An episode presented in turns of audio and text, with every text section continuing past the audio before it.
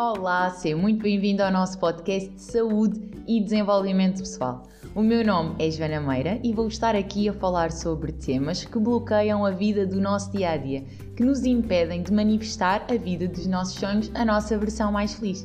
A minha intenção é que cries cada vez mais pensamentos e comportamentos mais possibilitadores, mais conscientes e mais saudáveis. Vamos?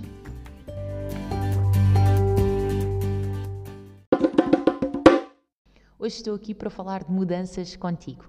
O que eu mais vejo acontecer, e sinto, claro, na minha vida e na minha experiência, é que é muito fácil, quando nós entramos num processo de mudança, tendermos para os nossos padrões, tendermos para os nossos comportamentos mais limitadores e bloquearmos e sabotarmos desta forma o processo de mudança. Por qualquer mudança, por nós vivermos nossa rodinha do hamster e no nosso modo de poupança energética, por exigir uma energia da ativação extra, vai exigir um maior compromisso. Então, à partida, nós vamos logo resistir, nós vamos logo aliciar-nos a permanecer onde nós estamos. Há algo que podemos usar a nosso favor, algo que devemos usar a nosso favor e que eu faço comigo e com as minhas clientes, quer nos processos de sessões de desbloqueio, quer nos mentorings personalizados em que estamos diariamente juntas, é criar um programa, criar um processo em que eu, perante a mudança, perante aquela resistência de dar o passo para um caminho diferente, eu me confronto com aquilo que não está a resultar no momento presente. Não interessa eu estar a dizer que quero emagrecer porque vou usar a roupa XPTO, porque vou me sentir mais confiante, porque as outras pessoas vão admirar mais a minha forma física, porque eu vou me sentir uma pessoa mais responsável e mais congruente com aquilo que eu defendo, com os valores que eu vivo. Nada disso vai ser suficiente, a não ser que o desconforto de permanecer nesse peso seja maior. Dificilmente, quando nós estamos num plano menos consciente, mais em piloto automático, nós vamos estar a mudar para buscar o prazer. Porquê? Porque nós temos muitas crenças que limitam em termos de automerecimento. Isto é, eu não acredito que mereço mais. Embora haja uma parte de mim que diz e que pode verbalizar isso e que conscientemente olhe e analisa a situação e pensa, ok, nós merecemos efetivamente mais ou conseguimos, é possível desenvolver competências nesse sentido. Há outra parte de mim por não se achar merecedora, que vai estar a sabotar e a condicionar todo este processo. O que faz com que, lá está, nós acabemos por mudar, por estarmos desconfortáveis e por ser insuportável permanecer onde nós estamos. Nós podemos ajudar, de forma deliberada, a aumentar este desconforto, este confronto com aquilo que não está mesmo a resultar agora.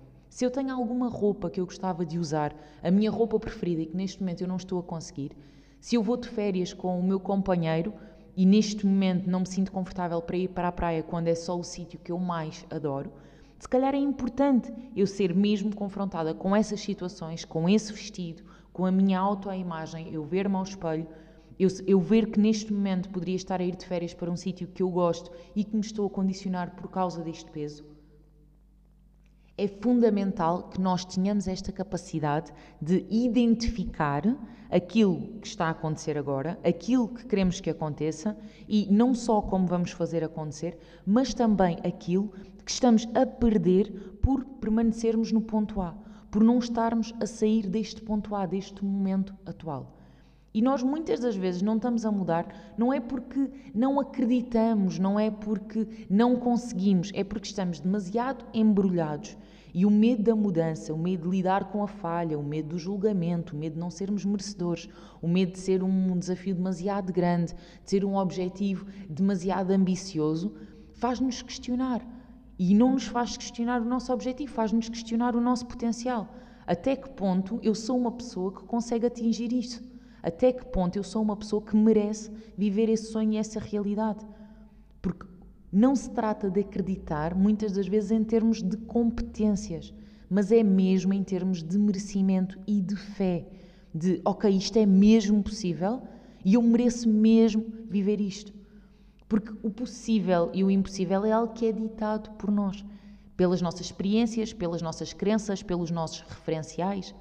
Como eu costumo dizer, não existem objetivos nem sonhos irrealistas. No máximo poderão existir timings e nós teremos que ajustar o nosso tempo, o tempo de concretização do nosso objetivo, ao nosso objetivo.